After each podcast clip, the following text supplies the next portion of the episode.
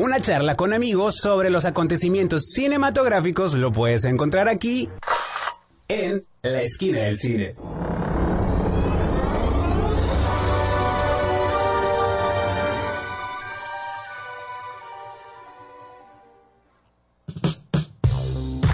¿Qué tal? Yo soy Cuauhtémoc Ruelas yo soy Miki Brijandes. y esto es Esquina del Cine desde las instalaciones de Ibero Tille Radio. Un lunes más con ustedes, queridos radioescuchas. ¿Cómo está, señor Brijandes? Pues bien y mal, una semana más aquí de, estrenos. ¿Por qué mal? De ¿Por qué mal?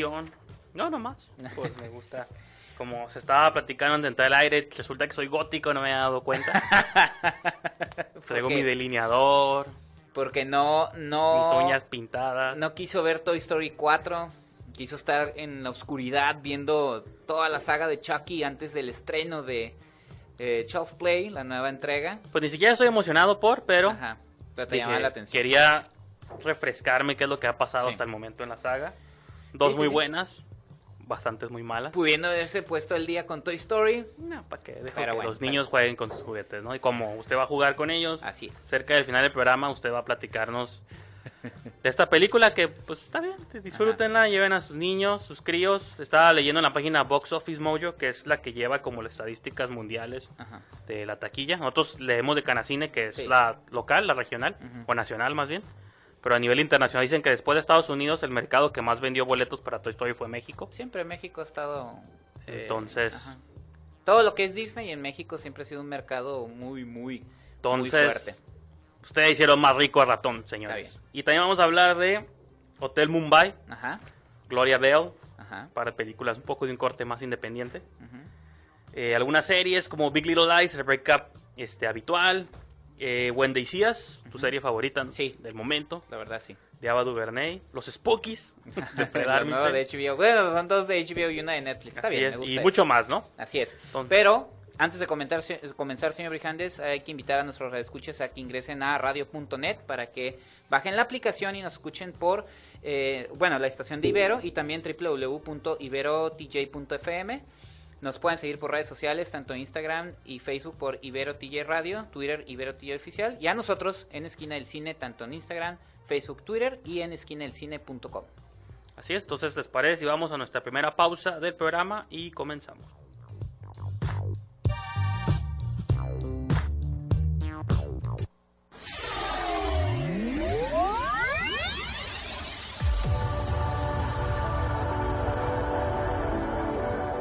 Todas las estrellas pasan por Que la fuerza te acompañe. ¡Magnífico! la esquina del cine.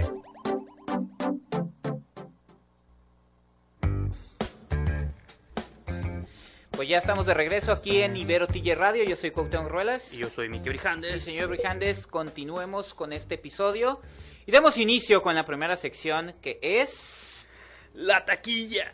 Pa, pa, pa. como si fueran premios. Pero... Oh, oh, oh, hablando de premios, nada más. Recuerden que hoy son los premios Ariel de la Academia Mexicana de Artes y El Ciencias jabón reparte premios también ya, ya vi que no le interesa en lo al mejor vestuario de las películas. Pero chéquenlo, Canal 22, vamos a estar dando algunos updates en Twitter. Entonces, No, y sí me interesa, usted me ha dicho que íbamos a hacer un programa especial, pero luego se retractó, entonces no tuvimos el tiempo No ni me el, culpe el de que equipo no me necesario a mí. para hacerlo. Yo me senté, hasta vi La Camarista, vi todas esas Es cierto, no películas. has visto la camarita. Ah, ya sé que no. Vi otras. Signos está nominada a Mejores Efectos Especiales. Ajá. Una movie que hasta hoy podían ver en Ajá. De hecho, hoy todavía se puede Filmin meter. Latino. Si no lo aprovecharon, se perdieron una joya De nivel de ficción. Genesis, que Ajá. tampoco la van a poder ver nunca más. O sea, esperaba que estuviera en YouTube algo y no, no aparece. Bueno, pero Filmin Latino se ha convertido en esa plataforma ideal para los que nos gusta el cine mexicano o la gente que se quiere poner al día. También tenían Pues- una que fue filmada en Tijuana, que se me va el nombre. de un Sí, nombre muy este. Los días más oscuros Sí. de nosotras. Y muchos cortometrajes como El último romántico, producido por Marla Reola. Y otros, otros tantos más por ahí. Pero bueno, hoy en Canal 22, para que lo chequen. A mí lo que me emociona es el número 10 de la taquilla. Ajá. Mi actriz favorita, Bella Thorne, Ujú. apareció en décimo lugar con sus ecos mortales. El terror.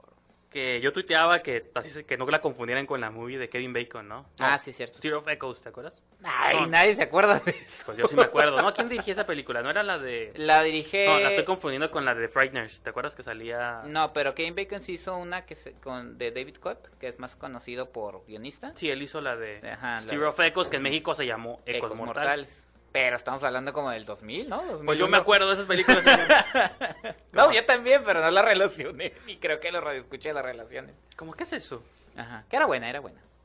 Pues Ecos Mortales, que era una película como de fantasía, young adult, basada en una novela también, ya sabes. La, la de Bella Thorne. Sí, la de Ecos Mortales, en inglés se llama Todavía te veo, I Still See You.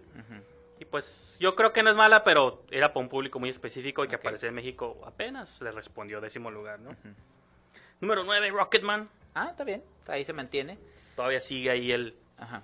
el británico favorito. No, y, sí, sí, sí. Y pues ahí va encaminándose para la temporada de premios, ¿no? Ya saben, pueden escuchar la reseña en nuestro programa, nuestros programas pasados y una reseña de Jorge Guevara en esquinadelcine.com. Esta lleva ya cuatro semanas, un mes completo en cartelera Ajá. y pues se ha mantenido ahí. Ya va para afuera, pero se mantuvo Sí, un mes no, completo. ¿no? Paramount Pictures ahí en octavo La Viuda. Parece la gente le respondió a Neil Ah, Jordan. está bien, está bien. O sea, es su segunda semana y en octavo lugar. Para una movie así de Sí, chiquita, está bien, está bien. por más género que sea, Ujú. está suave que se haya mantenido ahí. Este, y melodrama bizarro. De hecho, tenemos que en Esquina del Cine una reseña de Jorge Guevara. Sí. Y también el, pro- el programa pasado la reseñaste tú también, ahí lo pueden escuchar. Son dos, dos versiones, ¿no? Dos, dos puntos de vista. Otro que ya va para afuera es El Rey de los Monstruos, Godzilla, séptimo Ah, lugar. Se Ya mantuvo, se mantuvo.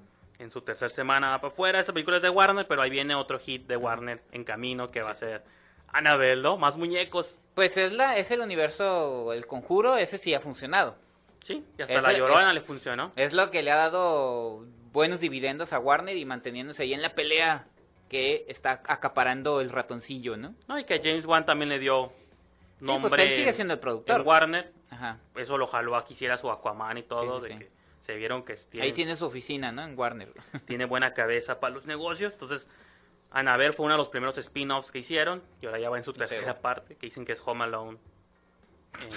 En, Beats. en el sótano, ese de los Warren, ya es que tiene un sótano lleno de Sí, sí, sí, reliquias sí. y cosas bizarras, pues la idea es que es Ah, como una niña, la hija de los Warren atrapada en ese sótano. y Oh, ok. todos los muñecos. Pues hay que ver si pega esta vez. En México sí va a estar en, los, en el Claro. top. No, también tal, probablemente también en Estados Unidos. Que nos guste es otra cosa. Pues la Llorona pegó en Estados Unidos y aquí. O Pues sea, sí, sí, cierto. ajá. Eh, número 6, Hotel Mumbai. Esa sí, sí alcanzó a un lugar así decente. esa la comentaremos más adelante. De Latam Pictures. Creo que ellos son los que también traen Chucky, ¿no? Hablando Sí. de muñecos De hecho, sí. Pero esa sí la vamos a comentar más adelante. Sí, la vamos a comentar brevemente. Es una película, es una producción australiana, Ajá. pero se lleva a cabo en la India, en De Mumbai. Anthony Maras, el director. Su debut y bueno, ya hablaremos de ella, ¿no? Sí. Número 5, solteras, siguen las solteras. ahí. Eso es muy bueno porque la película ha respondido más de lo que ellos creían. Ya es su tercera semana en el top. Y este se ha mantenido. Cuarto, quinto, cuarto, quinto. No ha bajado más. Entonces, qué bien. Para una película muy buena. Ya la comentamos también aquí. Ah, y pueden checar la reseña de Javier Espinosa en esquinadelcine.com. Siguen ahí las solteras, no han encontrado marido. Ese es mi chiste del momento. Uh, Para irnos Dios. rapidito por el tiempo. en cuarto lugar, Dark Phoenix. Aquí sí Ya la, ajá, ya la estamos comentamos. manteniendo todavía ahí a, Eh, País Rescata Churros. a ya lo Simon. Kingsbury y Brian Singer. Seguramente sí. le toca algo poquito Sí, sí, sí. Brian Singer, ¿no? Un porcentajillo ahí. Número 3, Aladdin, se mantiene. Está bien, en muy buen puesto. El Imperio del Ratón continúa. Número 2, Men in Black Internacional. El Imperio de... Aquí, aquí pega todo, El ¿no? Todo del el con- contenedor de basura para todo lo gringo, lo Qué que triste, sea. qué triste. Sí, la verdad sí. Y en primer lugar es de esperarse, como Sí, siempre claro. lo mencionamos, usualmente el estreno fuerte es el que queda en primer lugar. Y aparte, como ya les mencionaba, o sea, hizo 455 millones de pesos, casi medio billón de pesos en taquilla en un país de tercer mundo. Salió de sus casas, Hay una... pagó sí. su boleto. Eh, ya sabes que y nosotros- fueron a ver. Ya sabes que la gente es gente, y más en México y en el tercer mundo. Y alguien, pero- había un crítico en Twitter, no, no recuerdo su nombre, pero dijo, "Oh, una vez más, las funciones para Toy Story parecen salidas de autobús México-Toluca y pone la foto, está así atascadísimo Sí. de horarios, ¿no? Aunque Pues- no quisiera hacer la que ibas a ver, No, ya yo- no había más. Yo tuvi- tuve- tuvimos chance de verla en función de prensa, yo no pude ir, me accidenté. Ajá. Me pegué con un martillo en la cabeza Sí, para sí. perder la conciencia por dos o tres horas. Y obviamente el fin de semana pues ya no iba a ir porque por lo Ah. mismo para evitar esas líneas y esas colas. Tal vez la Claro. vea cuando salga directo a Cinepolis Click. Pero bueno, ahí está Toy Story 4. Más adelante tú la vas a comentar. Entonces, ¿te parece si vamos a una pequeña pausa, Cuauhtémoc, y continuamos con el programa? Yo los buscaré. Los voy a encontrar. Si eres un cinéfilo, tenemos un lugar perfecto para ti en la esquina del cine. Pues ya estamos de regreso aquí en Esquina del Cine por Ibero TJ Radio. Yo soy Cuauhtémoc Ruelas. Yo soy Miki Brijandes. Y señor Brijandes, eh, ya dimos la sección de taquilla y ¿qué sigue? Pues me toca hablar de mis novelitas de la Ah, tarde, sí. del Muy bien. domingo en la noche. Cuauhtémoc, fíjate, ¿qué crees? ¿Qué crees que se quedó Big Little Lies? ¿Ya qué capítulo va? Este es el tercero. Tercero, ok. De siete me parece, otra está escuchando Ok. que creo que eran siete o seis, porque la primera fueron de seis, pero no me acuerdo ayer o antier donde escuché que eran siete, o a lo mejor me mintieron. Que eso siempre son series cortas, ¿no? Y pues continúa ahí Meryl Streep investigando. Estaba muy curada, digo, sobra decir que es una gran actriz, eso Ah, pues, sí. queda claro, nominaciones, ganadora de Sí. premios. Pero como la textura de su personaje está curada porque es la señora, lo he dicho aquí muchas veces en todos los recaps, Ujú. es la mamá de... La señora Copetona. Es la, es la mamá del personaje que murió en la primera temporada. Ujú. Y como la policía cerró el caso de que no, pues nunca se descubrió quién fue el asesino, se estaba revelando que las asesinas probablemente fueron estas cinco mujeres de Monterrey, que son todas estas actrices este, famosas y conocidas. Pero está curada esta viejita esa señora porque, Monterrey. porque es la que está indagando y hace preguntas como duras. Vos fue a la policía y, oye, a usted ya no les interesó el caso. Es ¿verdad?". como la que está empujando la historia Ajá. en la serie. La que está haciendo que avance por sí, medio porque de estas las cinco mujeres ¿no? están ya guardando su secreto. Sí, claro. Matamos a esta persona, vamos a guardar el secreto y conseguimos con nuestras vidas. Aún así, el secreto se la está comiendo a todas. Estamos viendo como esos estragos de pues matar a una persona. Al fin y al cabo, eso no lo hace. No es una película de ficción donde la muerte de alguien Sí, este, lo- sí tiene su peso. Pues o sea, es como si tiene carga como al, a lo no ir. Eso es real. De que obviamente no es una, una serie sobre realidades, no es un drama como DC Sass de que trata de abordar ese tipo de realismo intenso, Ah, ok, a lo que ok. tengo entendido, ¿no? O sea, Sí. no, es- no apela tanto al realismo porque sí tiene de pronto estil- como... Dice una- es una telenovela, pero... pero ah, Creo más- que Big Little Lies sí tiene una estilización, como Ujú. digo, la, de, de la temporada pasada, lo que hizo Jean-Marc Vallée, planteó como ese estilo, como no necesariamente no ir, pero juega mucho con el thriller, Ok. pero enfocado al drama de cinco mujeres, pues, Sí. ¿no? Y lo que pasa en sus familias. Pero ahora está Meryl Streep porque ella es como este detective que en una historia clásica sería de, de gabardina y sombrero. Aquí es una señora, una viejita, pero es la que está haciendo las preguntas en el pueblo que nadie más está Se haciendo, pues. Porque ella quiere saber quién mató a su hijo y por qué, no cree que fue un accidente. Sí, también tiene justificación, digo, es su hijo, a fin de Y cada cuentas, que- no es ajá. nada más porque sí. Y cada que se topa, pues a Reese Witherspoon, a Shailene Woodley les pregunta, oye, ¿y tú? Pero él era buena persona, ¿verdad? ¿Y, y por qué cuando murió no, no saliste a dar la cara aquí o acá? ¿Y por qué no te preocupas? Y no sé. Entonces, como que haces preguntas de que te cae mal la señora, Ajá. pero Pero son con intención es la de descubrir algo, ¿no? es la única que cuando lo analices, pues es la es nuestro héroe, por así decirlo, pues, ¿no? Y las cinco con las que conoces y te hacen cariñar, dices, pues ellas son las cinco villanas, ¿no? Entonces, está curada como ese juego en el que la serie te La plantea. ambigüedad. Sí, o sea, no lo digo como en blancos y negros, pero Ajá. cuando analizas lo que hicieron ellas, cometieron un crimen, lo están encubriendo, pues técnicamente son, Es malo. son es malo, ajá. Ajá. Y la que te cae mal, la enfadosa, es la que está buscando la, ver- la verdad, Ajá. pues, ¿no? Sí, eso no le quita que todos los personajes sean ambiguos, que todos Ajá. tengan problemas de la vida real, enfrenten divorcios, este, bancarrota, que enfrenten como infidelidades, todos estos dramas de la vida real, como hijos fuera de matrimonio, todo esto, pero creo que es lo que hace a las, para mí la serie genial, ¿no? Pues como todos los lados que toca, y a veces cae como en lo extremo, a veces no, a veces es melodramática, y a veces es intensa, a veces es chistosa.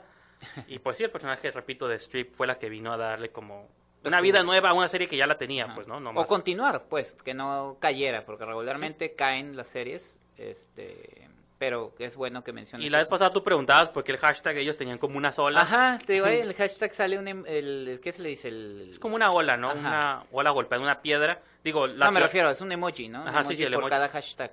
donde se lleva a cabo la, la serie siempre ha sido un pueblo costero, pero Ajá. Toda esta temporada, desde el primer episodio, están haciendo alusión de que quizá alguien se ahogue, o hacen muchas Ah, referencias de que me estoy ahogando en esto, o que te vas a ahogar aquí o acá, y siempre están caminando cerca del mar. Algo me da a entender de que es como un foreshadow que le llaman, de que alguien va a morir ahogado al final de esa temporada, ok. y todavía no sabemos quién, pero creo que todo te está apuntando a eso, y por eso el agua es parte como del icono. de- fundamental del... Sí, es que me llamó la atención porque los emojis están... Se me Pues hizo sí. chistoso, una bola con gaviotitas. Repito, creo que cada episodio se pone mejor. Que es que son unas series difíciles de recomendar porque así como no te la puedo vender como es que hubo acciones, que alguien mató a alguien, es que alguien golpeó No, y pues así es el drama. simplemente están pasando Es más emocional. Sí, más- todo lo que pasa es más emocional, no hay Claro. Está curada porque esta serie nunca se acaba en cliffhanger, pues cada fin de episodio no se queda así como "¡Ah! Alguien abrió la puerta, ¿quién fue? Y fin, ¿no? Siempre se acaba. es telenovela. Ajá, sí, se acaba se acaba nomás. ¿no? Es como que se acabó el episodio, pum, Ajá. cortamos y el que sigue vamos a continuar la historia, se acaba. No hay cliffhangers y es lo que me gusta mucho de, Del Big Little pues, de esta serie, ¿no? Y pues rápidamente ya para este concluir, Usted sigue instalado en HBO. en HBO me di cuenta que había abajo, ¿qui- qui- ¿quién es? ¿Qué, ¿Qué hace ahí Cassandra Shangerotti abajo con unos de Con pelos? Fred Armisen. con Fred. Armisen y gente de pelos raros, ¿no? No, de hecho tú fuiste el que me mencionó. Yo ¿no? fue el que te dije. ajá. Yo no estaba al tanto de esta serie que se llama Los Spookies. y al principio dije, pues es que no sé qué es eso. Ya leí un poquito más y vi que en, en HBO está disponible el primer episodio. Duran 24 minutos. Dije, ah, pues es una comedia. Regularmente las comedias duran poco. Dura poco. Sale Cassandra Changuerotti, que venimos hablando bien de Sí, ella sí, ahorita. sí. Digo siempre, pero ahorita más con solteras. Ujú. Y como dices tú, esta producción de Fred Armisen, Lord Michaels, que es este icónico productor de Saturday Night Live. La serie es completamente hablada en español, incluso Armisen chistoso, habla ¿no? en español, se lleva a cabo en México. Todo el elenco habla español, son puros actores Yo mexicanos. pensé que era en Los Ángeles, fíjate. Que No, Los Ángeles es probablemente una sea Los Ángeles, pero yo lo interpreté como que es en México. Ok. Y como el título dice, es una especie de diablero, Ajá. este tipo de grupo que se, como Constantine que va armando como su equipo bizarro de gente que tiene poderes sobrenaturales, o Hellboy, ¿no? Que también la diferencia aquí es que son como, no necesariamente estafadores, pero sí tienen como ciertos, son como góticos, se está burlando como de un modo de la cultura gótica mexicana. Aparte de que Fred Armisen siempre tenía como ese gusto por lo latino, ¿no? Y él sale hablando español en la Ajá, serie, no sí, está sí. subtitulada, porque digo, está hablada en español, es para el público latino, pero... Y lo que yo este, iba a mencionar nomás es de que está difícil también de recomendar porque es un humor que yo te mencionaba, es como ver Napoleon Dynamite pero doblada al español, pues Ok. de que el tipo de chistes son como Sí. muy gringos. Que digo, esto un, el público que le gusta la comedia mexicana no te va a aceptar estas como cosas hipster. Ajá. Pero el contexto y la situación y todo lo que está alrededor, creo que lo que está chido. Porque incluso Changuerotti está rara porque está leyendo como diálogos que no son naturales. es como alguien como o te gusta o no te gusta, o tú mencionabas, está hecha para un público más que nada americano. Ajá. O pocho. que- O pocho, como yo. Entonces, a mí sí me hace, oh, está chistoso. Es una serie que yo de la nada ya sí voy a seguir viendo. Cuando al principio dije, pues no sé qué es esto. Sí, pero, cuando te dije me mandaste la fregada. pero estoy ya consciente que para el fan quizá más Y tradicional. yo ni la vi. Terminaste Bueno. viéndola tú. Pero a veces tengo dudas si te va a gustar a ti o no, porque siento que es una comedia Le voy a echar un ojo. muy poco tradicional para lo que se hace en México como Ujú. comedia, ¿no? Vamos a una pequeña pausa musical. Esta canción la pudimos escuchar en Black Mirror, en uno de los episodios, el de Anthony Mackie. Ah, no, fue el segundo episodio, el de Andrew Scott. Vamos a escuchar esta canción y continuamos.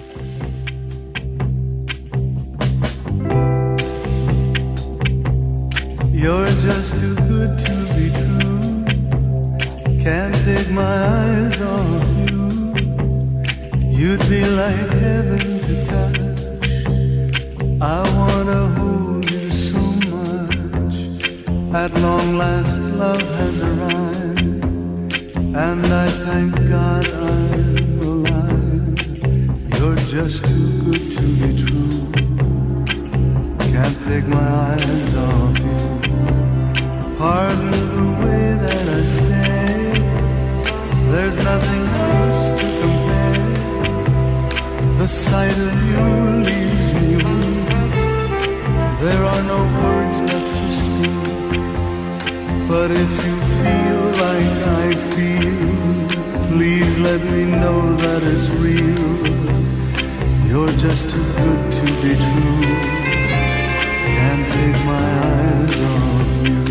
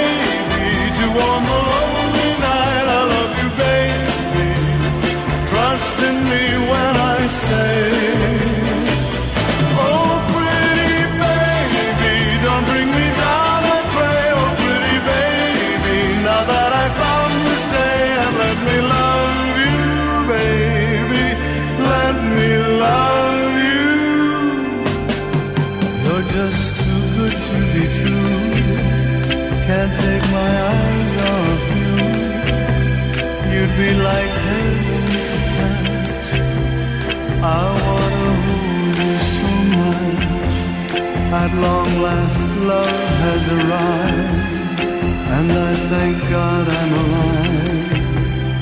You're just too good to be true. Can't take my eyes off you.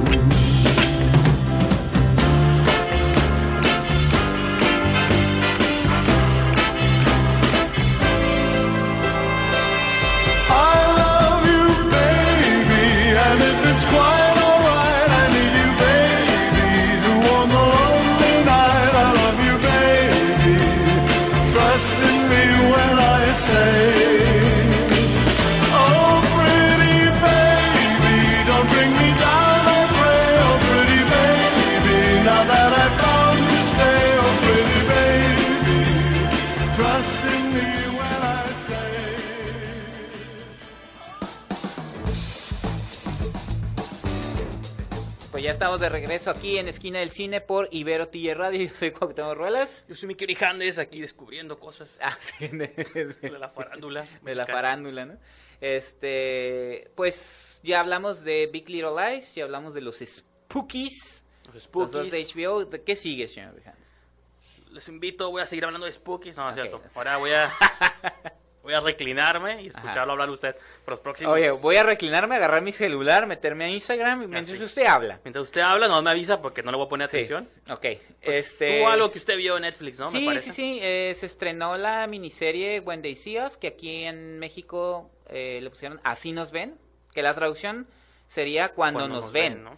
Eh, es, una, es una producción de Ava DuVernay, probablemente una de las cineastas eh, más, eh, ahorita más llamativas, ¿no? Más Pues provocativas de Hollywood. que DC la adoptó, ya yo soy fan. Antes Ajá. no era, pero nomás DC. Bueno, pero Ava DuVernay ya había Ah, sí, tenido había hecho debuts mucho, importantes, de hecho fue respaldada por Roger sí, Ebert. ni no me interesaba. Nomás entró con DC y ya. Ajá. Soy Hizo, fan. hizo Selma, nominada al Oscar como mejor película. Hizo Enmienda 13, es un documental de Netflix. La muy- arruga en el tiempo para Disney. Yo- ¿Sabes qué? Esa película yo ya descubrí por qué la hizo. Yo creo que fue por hacer esta, porque ah, Oprah Winfrey es la productora Ah, de esta. pues, De esta Quería conocer a. Oprah y Oprah la No, conectó. haz como, hazme esta película para mis nietas Winfrey, y después te hago tu When They See Us, ¿no? Ok, pues está bien. Entonces, esta historia está basada en un caso real eh, ocurrido en 1989 en el estado de Nueva York, donde cinco chicos, cuatro afroamericanos y uno, un chico de origen latino, puertorriqueño, este, fueron condenados por la violación de una mujer eh, que estaba corriendo, haciendo ejercicio en las inmediaciones de eh, Central Park.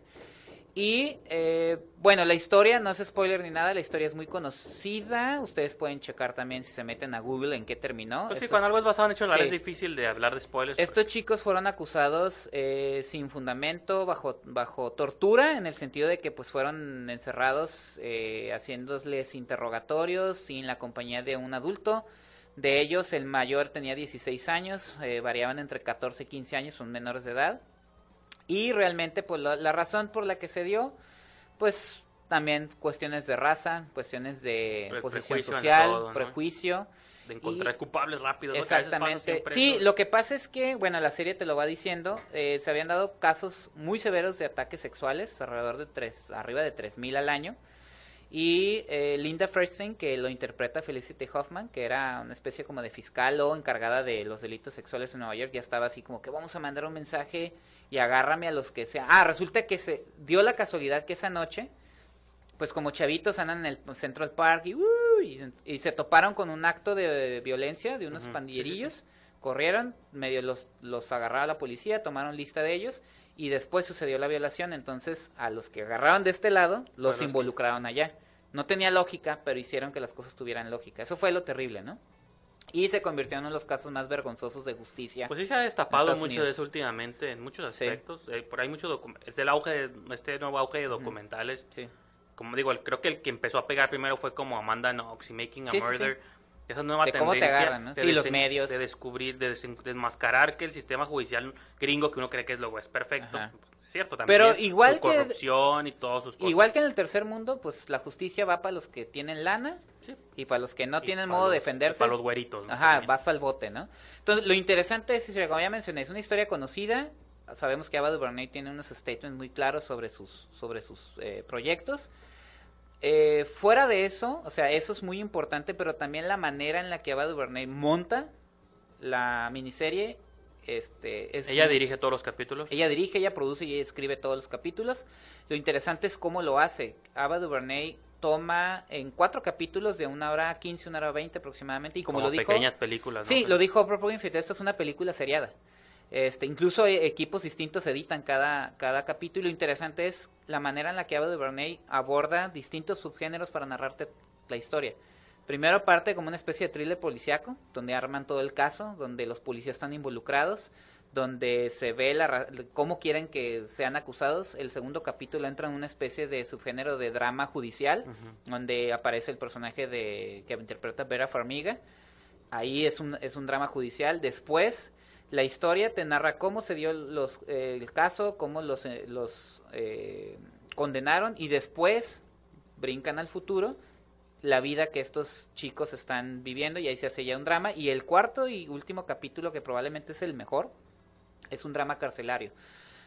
Lo interesante de Ava DuVernay es, y eh, como ella dice, el entretenimiento funciona de distintos modos. Pueden decir que este es un caso real y cómo nos eh, aprovechamos de estos casos para hacer como entretenimiento. Más que nada dice, es como una manera de darle voz a estas personas. El caso estuvo muy diferente unos de otros. Eh, Corey Wise fue el chavito más grande. Él ni siquiera tuvo nada que ver, él nada más acompañó de sus amigos al interrogatorio. Ojalá, ¿no? Y fue el que condenaron en una penitenciaría para adultos. Duró 13 años en prisión. Y el último capítulo es cómo vivió él toda esa situación. Y pues sí, la verdad, a mí me encanta el drama, pero eh, la man- digo, todo mi respeto a Duvernay, cómo lo hace. Creo que te, te mantiene siempre con uno en la, en la garganta, incluso te da hasta miedo, porque como tú, me, me acordé también del documental de Presunto Culpable, Mm, y me acordé que no importa que estés en el primero o en el tercer mundo, si te toca la de perder, te toca la de perder en momentos muy difíciles. Y también Ava DuVernay tiene estos destellos. eh, ella no lo inventa. Donald Trump, el actual presidente de Estados Unidos, hizo una campaña mediática para que los condenaran a muerte. Ahí En aparece. los 80, ¿no? En los 90. Ah, En el 89 89. sucedió, 89-90. Eh, estos chavitos o algunos estuvieron en la correccional y luego los brincaron a la penitenciaría. Toda esta situación. Y después hay escenas hasta cuando se levanta un policía, que es Billy Sandler, no sé si se acuerdan de él. Un actor rubio que sale en Billy Ted de la muerte. Las Ah, aventuras de Billy sí, Ted. Él fue uno de los policías involucrados, investigadores, y se levanta y dice, hicimos justicia, y al fondo se ve una bandera de Estados Unidos, pues creo que la, la, la técnica, el estilo de Ava DuVernay eh, eh, está presente y me encantó la serie, la verdad, véanla. No, y Son- que creo que de algún modo Duvernay está siguiendo el legado de Sí. muchos directores como Spike Lee, todas estas, es con- Claro. como de vamos a hablar de lo que nos pasa porque si no hacemos nosotros. Barry Jenkins también hace mucho de eso, pues en sus películas. Ah, como- de hecho, uno de los actores que aparecen en... eh, ah, en la película que ganó el Oscar. La de Moonlight. Moonlight es, eh, es uno de los protagonistas de la... Ah, de pero la que miniserie. sacó el año pasado de If Beale Street Sí, sí, Talk sí. también hablaba un tema similar en los 60 ¿no? Ujú. Como el, pues la... Claro. Pues ahí está. La verdad es una buena opción. Eh, es dura, es brutal, pero vale mucho la pena verla, ¿no? Ah, y al final hay una entre- un programa especial de una hora que hacen con Oprah Winfrey, con los actores y con los verdaderos. Está, está muy padre para que la Y habían hecho uno con el de Michael Jackson, así que no, no mates el prestigio. Ya sé, ya sé. Bueno, vamos a una pausa y continuamos con más. Ibero TJ Radio Sonidos en común. para una nueva conversación.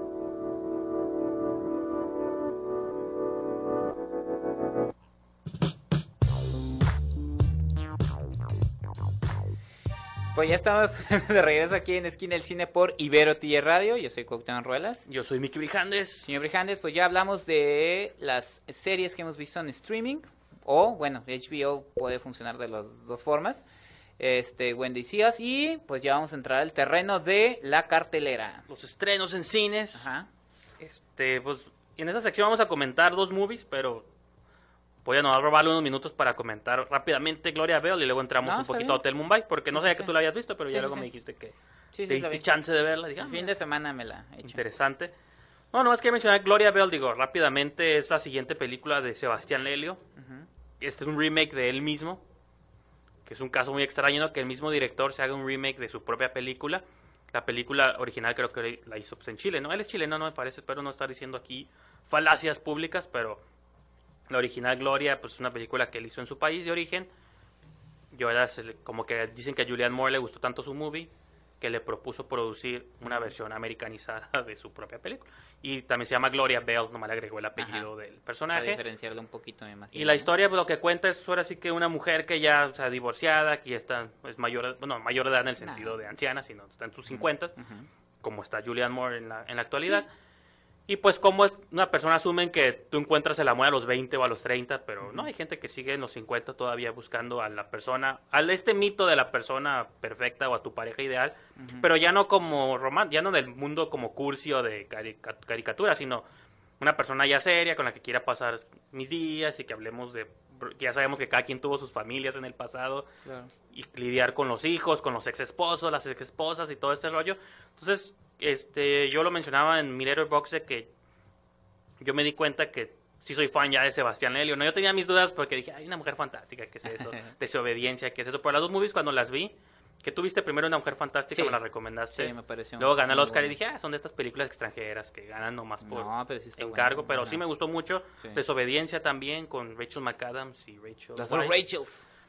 Y me gusta él cómo maneja, ya me di cuenta que entre esas tres movies siempre aborda como historias de amor, pero de amor que no se puede llevar a cabo por situaciones externas al personaje principal, ¿no? Si el personaje principal quisiera o pudiera, viviría Sí, feliz, claro. pero siempre hay broncas. ¿Y qué es lo que puede pasar en la vida real? Y no? broncas muy, muy Sí, absurdas, en ¿no? Mujer Fantástica eran le- cuestiones legales y de prejuicios, Ajá. en Desobediencia eran por las preferencias sexuales, porque era amor entre las mujeres y prejuicios. En Gloria Bell, no Pues también el tanto- prejuicio de la gente adulta. pues sí, puede ser un poco de Sí. eso.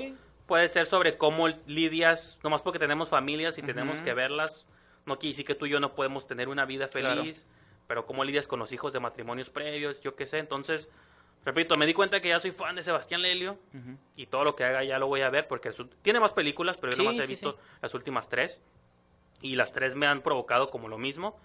Son un drama muy específico y yo sí estoy, pues me tiene en el bolsillo Sebastián Sí. Lelio, ¿no? Entonces, y que no son tan azotados, también eso me gusta. no, de no, pues es muy sutil. Me Ajá. gusta cómo usa- usan la música también. Gloria. Bell tiene una selección como... Nunca te lo explican, pero como Gloria seguramente creció en los 70s, casi todo el soundtrack es música del disco de los 70s, Ujú. entonces está curada porque te ayuda hasta a entender el personaje. Y hay una canción que se llama Gloria muy famosa que la puse en el programa pasado y hace muchas referencias. Sí, y, se, y se juntan, ¿no? Son estos dos eh, cineastas chilenos que Pablo Larraín y Sebastián Lelio. Creo son, que son Larraín- los dos que... La Rain viene como productor de esta película también, Ah, me ok. parece. Bueno, y también me gusta el Chuyaki, me gustó mucho. Ajá, entonces son como estos dos directores eh, chilenos eh, que han traído como este estilo que ha gustado a los, Sí, a, a- a a- los norteamericanos y a nivel internacional. Yo para ¿no? mí, que- Jackie le hubiera dado el Oscar a Natalie Portman por Sí. su. No, sí, y que te digo, ya ha gustado a nivel general y que hemos tenido la fortuna de que se han estrenado las películas en Pero cartelera. bueno, platícanos un poquito de Hotel Mumbai. Hotel Mumbai. Este, no, de hecho tuvimos una promoción la semana pasada en la página de Esquina del Cine. Este, de hecho tres, tres personas eh, se llevaron unos pases dobles para ver la función el día jueves. Es una película también basada en hechos reales, lo que mencionamos hace un momento, sobre una Hay bastante trágico, si puede Sí, una serie de atentados terroristas que hubo en la, en la capital de la India, en la, en la área comercial en 2008.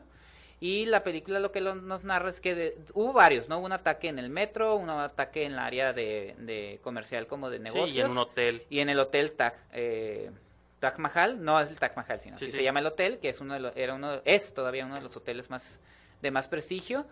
Y este llega unos de los eh, gente que sobrevivió al ataque en las calles huye Se hacia el fueron a hotel, refugiar al hotel y se fueron a refugiar al hotel y ahí se infiltran los terroristas y empieza una, una situación eh, Como un pues, terrorífica sí. o sea, para las personas. permanecen todos sitiados ahí. Ajá. Están asesi- estos asesinos están mat- terroristas matando Sí, sí, sí. gente que se les cruza enfrente.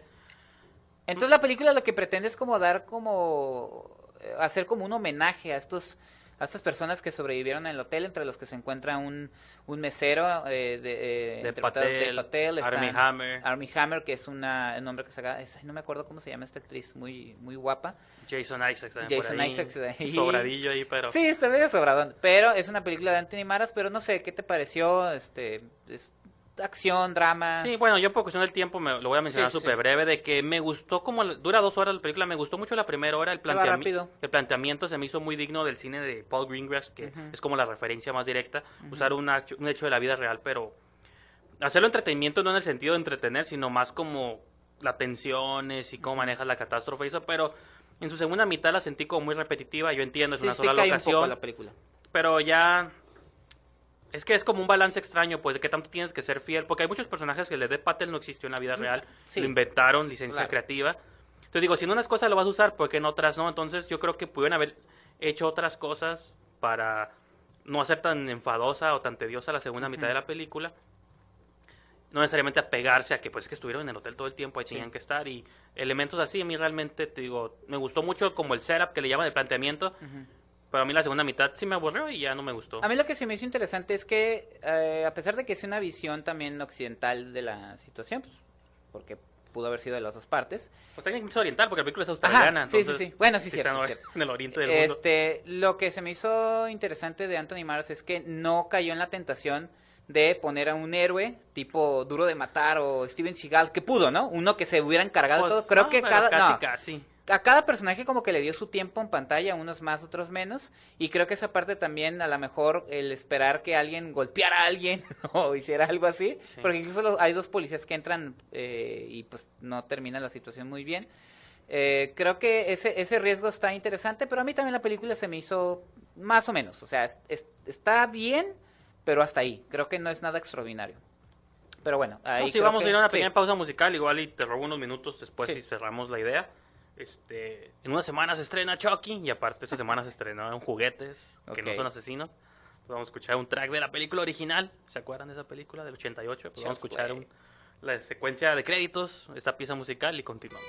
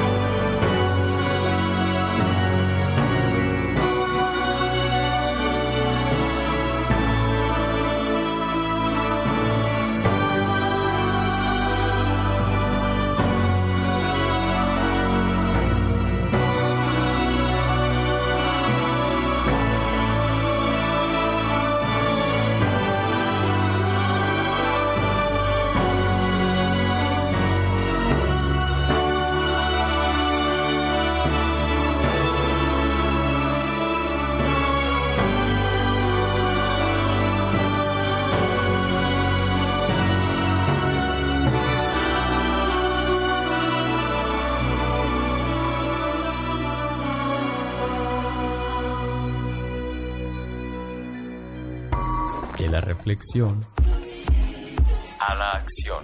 Ibero TJ Radio es la alternativa.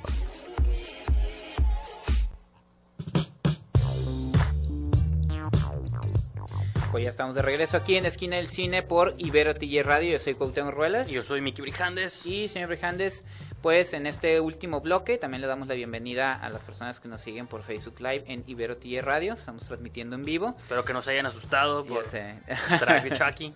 Este, quería cerrar la idea hace un momento de Hotel Mumbai. Entonces, Todavía sentí que Ah, no, ah, pero bueno. no. Ah, no, si quieres ya. Porque este segmento casi casi va a ser tuyo, entonces. Ajá, no, eh, pues nada más lo que iba a mencionar de Hotel Mumbai es, eh, es, es pues nada más que está bien la película, pero siento que no... Es el año pasado incluso, no sé por qué nos llegó tan tarde también en, en distribución Pues veces México. pasa, la de Ecos Mortales que hablaba al principio También es del se 2018. estrenó, ya estaba en Blu-ray todo en Estados Unidos, pero Ah, bueno. aquí apenas la aventaron. Pero pues sí, este, he escuchado que a, a muchas de las personas que fueron a la función de prensa y también eh, colegas como Ernesto Lava les gustó mucho. Eh, mi esposa le gustó más que a mí, creo. Pues está bien, Entonces, o sea, yo veo- sí, no- está bien, nada más así como de... O sea, sí, no es el Olimpo ha caído Ah, con no, no, Gerard- esos son ridículos. Gerard Butler, pero, Pero te digo, afortunadamente no cayó en esas ridiculeces y creo que lo hace un poquito pero más. igual y sentí que a lo mejor no debió haber durado las dos horas, Ujú. una hora, a lo mejor y media, una hora cuarenta. La tensión se pudo haber mantenido más tiempo. Ajá. A que cuando lo Sí, yo también todo, que en la segunda hora en sí poquitas cayó un poquito. ocasiones y cae en la redundancia, que sí podría haber pasado, repito, en la vida real, pero te podías haber dado cierta licencia. Si tú más inventaste personajes, Claro. tenías que meter a Hammer ahí un Sí, güerito y todo, pues.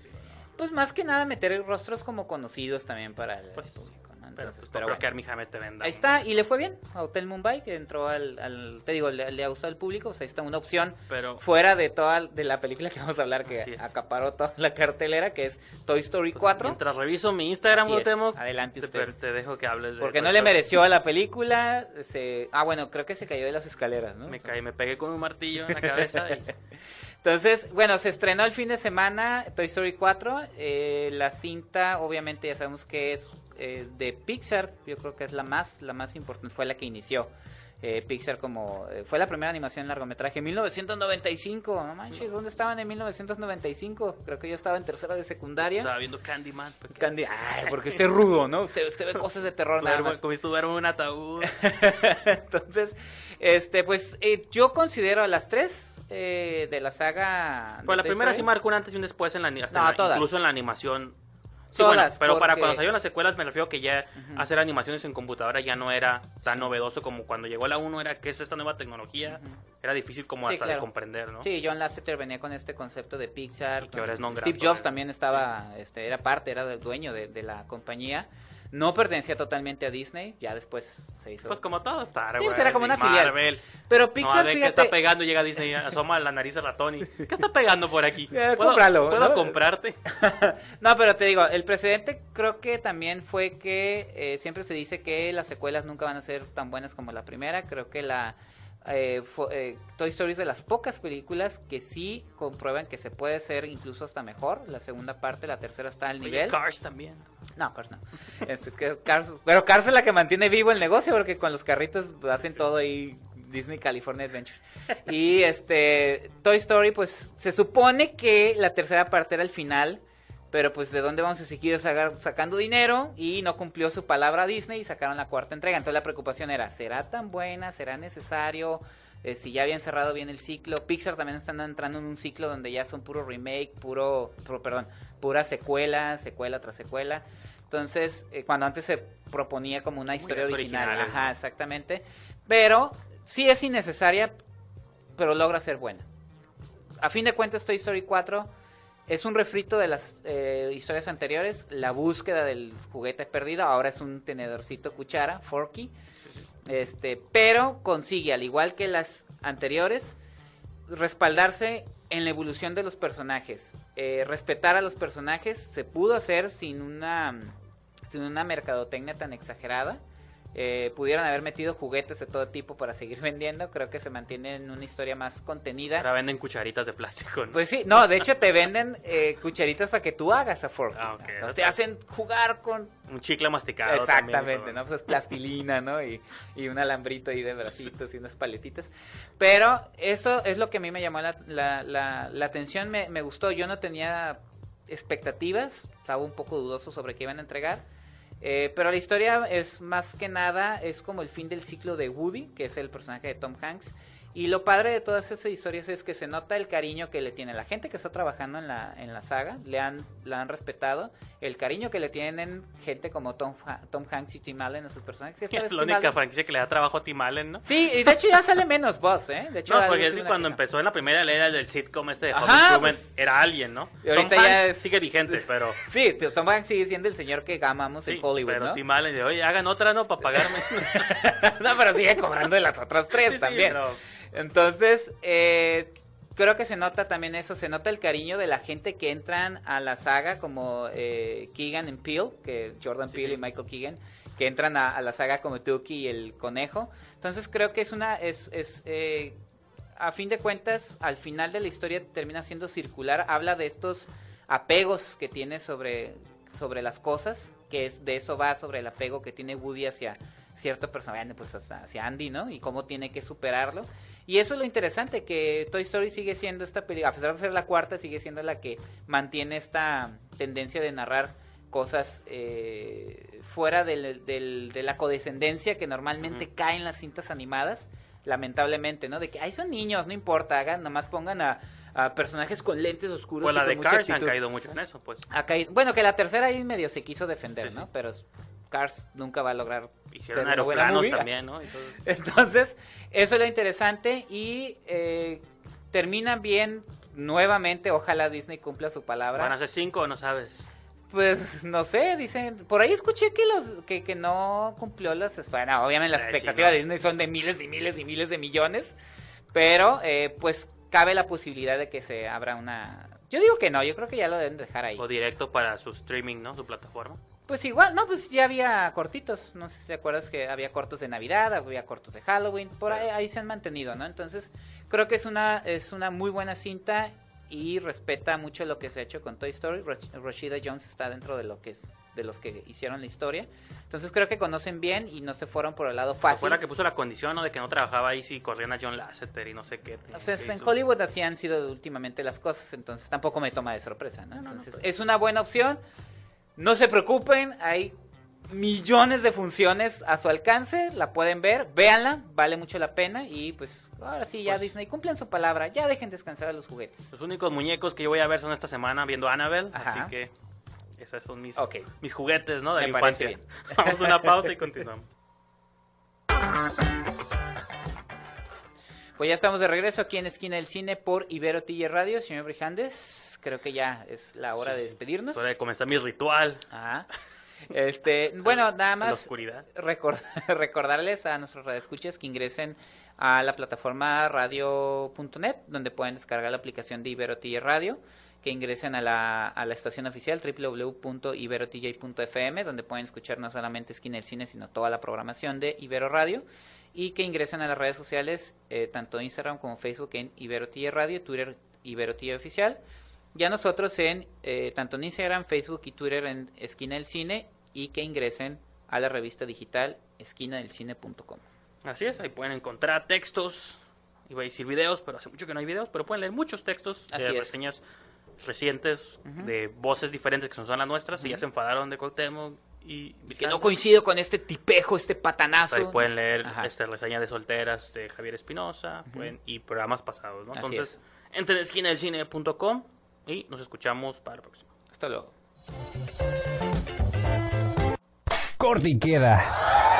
Nos escuchamos en la próxima emisión aquí en la esquina del cine, solo por Ibero TJ. Y aprendes esto, Chenchito. Mientras cómanos, ámenos y bébanos, aunque no trabajenos. Ibero TJ Radio.